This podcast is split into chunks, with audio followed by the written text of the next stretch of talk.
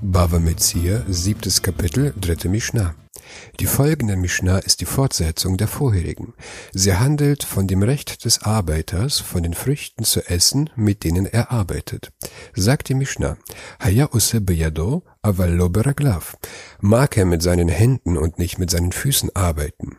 Mäht der Arbeiter Getreide oder erntet er Weintrauben, darf er davon während der Arbeit essen.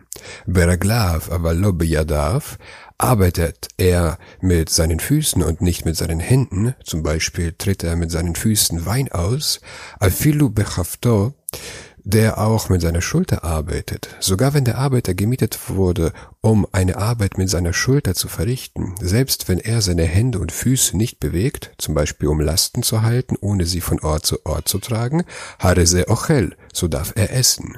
Der Arbeiter darf von den Früchten essen, während er diese Arbeiten verrichtet. Rabbi Yossi Rabbi Yehuda Omer, Atsche Yaase Beyadafu Beraglav. Rabbi Yossi, Sohn des Jehuda, sagt, nur wenn er mit seinen Händen und seinen Füßen arbeitet.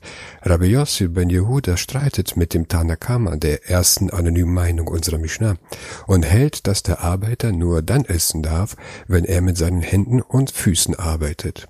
Das war eine kurze Mishnah und schon folgt die nächste.